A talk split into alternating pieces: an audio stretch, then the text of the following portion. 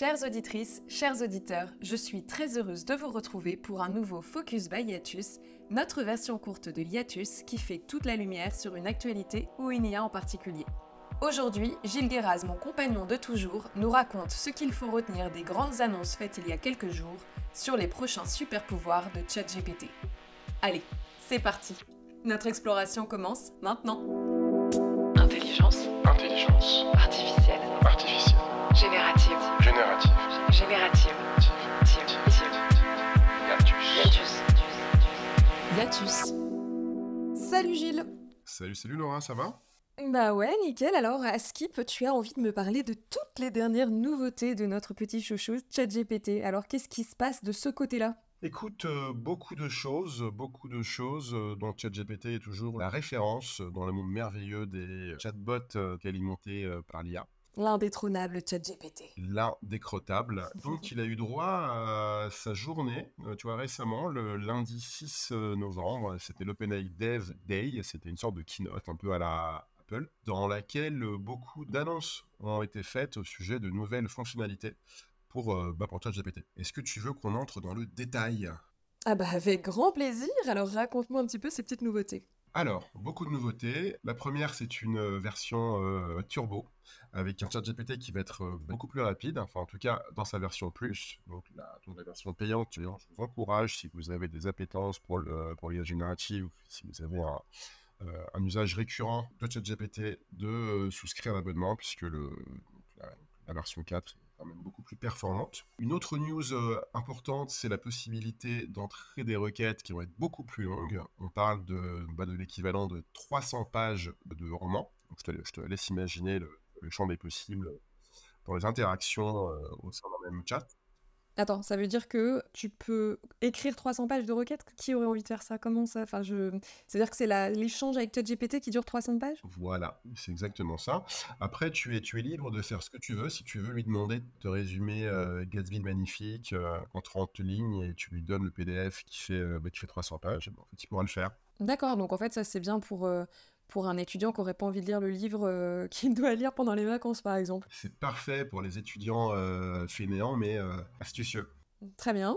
Voilà, on a euh, dorénavant une, euh, base de connaissances qui va jusqu'en avril 2023 contre septembre 2021 précédemment. L'interface est simplifiée. Puis alors ça, bon, sur cette euh, partie-là, moi je trouvais que la précédente était quand même déjà assez simple. Bah oui, ChatGPT c'est plutôt, plutôt accessible si on compare à des euh, mid-journées dont on parlait euh, avec euh, toute la complexité de l'interface. Celle-là, elle est plutôt pédagogique, non? Enfin, Ouais. Plutôt simple. Mais alors, je pense que la principale simplification vient du fait que maintenant, tu accèdes à toutes les fonctionnalités au sein d'une même page. Tu vois, par exemple, moi qui manipule régulièrement des images, et ben écoute, jusqu'à présent, j'étais contraint de passer par la version classique, euh, tu vois, ChatGPT Text, pour lui faire décrire une image, ensuite récupérer le texte avant de l'insérer dans la version DALI 3, qui est aussi euh, accessible par ChatGPT.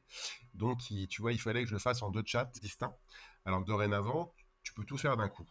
Un exemple, c'est euh, tu, lui, tu donnes une photo de euh, toi et tu, lui dis voilà, ce- ceci est une photo de moi, je veux que tu me génères un avatar pour les réseaux. Euh, utilises un style mignon euh, avec des couleurs, avec un design flat, euh, voilà. Et donc là, ce qui se passe, c'est qu'au sein du même chat, tu lui rentres une image, tu lui donnes une instruction qui va être basée sur cette image-là, donc tu lui rentres de l'image et du texte, et lui, il va te répondre par du texte et il va te proposer différentes images. On est complètement dans du multimodal. On lui rentre, tu vois, de l'image, on lui rentre du texte, on, rentre des médias, euh, tu vois, divers et variés, et lui, en fait, est capable de, tu vois, de tous les, tous les traiter au sein d'un même chat. Et ça, c'est assez fou. Ok, donc bon, ça c'est quand même pour des usages déjà bien avancés euh, de, de l'IA, mais euh, très bien, ok. Et alors, la plus grosse news, c'est l'arrivée des GPTs. Là, tu dis GPTs, j'imagine des petits minions, là, des petits bonhommes jaunes qui courent partout, c'est très mignon. Écoute, ça pourrait être ça, mais je pense qu'on peut l'apparenter au euh, plugin. Est-ce que tu t'en rappelles les plugins? Oui, oui. Là, ça va être la même chose, sauf que la différence sera que chaque utilisateur aura la capacité de créer son propre GPT.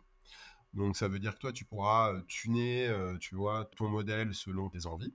Typiquement, tu pourras faire un GPT qui va être très très très fort pour te rédiger tes introductions et podcasts, ce qui fait que tu n'auras plus qu'à plus qu'à corriger, tu vois ou tu pourras lui faire un GPT qui sera spécialisé, euh, bon, je sais pas, euh, dans la gestion de la, la relation client. Et, euh, et, du coup, là, où c'est incroyable, c'est que tu vas pouvoir le vendre parce qu'ils vont sortir une marketplace qui sera une sorte d'App Store ou de voilà, Google Play dans laquelle les, tu vois, les gens pourront vendre leur propre GPT qu'ils auront développé.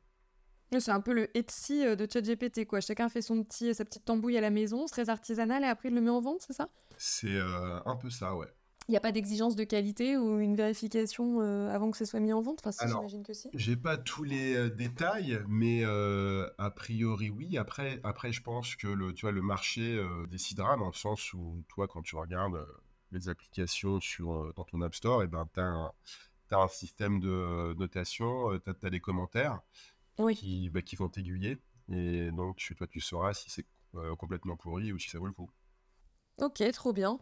Bon, bah écoute, je pense que euh, les fans de ChatGPT qui nous écoutent ont maintenant plein de nouvelles idées à aller explorer euh, ce futur. Il est, déjà en ligne ou pas? Il fonctionne déjà ou il sera bientôt? Alors écoute, il est en train d'être déployé. Alors moi, j'ai ma version là qui a été mise à jour. Là, il y a, je crois que c'était hier ou alors avant-hier. Euh, moi j'ai commencé à jouer avec. Pour les GPT, c'est, je crois que ça va se faire dans le courant du mois de novembre, mais de toute façon, en on vous tient au courant. Qui est intéressant, c'est qu'avec toutes ces news-là, euh, donc OpenAI, il se positionne pas comme un, comme un challenger face en fait, aux géants euh, Google, Apple ou Meta, mais comme un vrai leader. Quoi. Et ça, je trouve ça hyper intéressant parce que c'est eux qui ouvrent la voie, c'est eux qui, qui fixent la barre, et après, ça, ça va être aux autres, tu vois, de, bah, de rattraper le truc. Bon, bah écoute, merci Gilles pour toutes ces infos. Avec plaisir, Laura. Et puis, nous vous retrouvons très bientôt pour de nouvelles aventures. N'oubliez pas d'ici là de nous mettre des petits commentaires, des petits mots d'amour, des petites étoiles, enfin tout ce que vous avez à, nous envoyer comme amour pour qu'on ait euh, la foi pour continuer ce podcast. Et nous, on vous dit à très bientôt. Salut Gilles. Ciao, ciao. Yatus.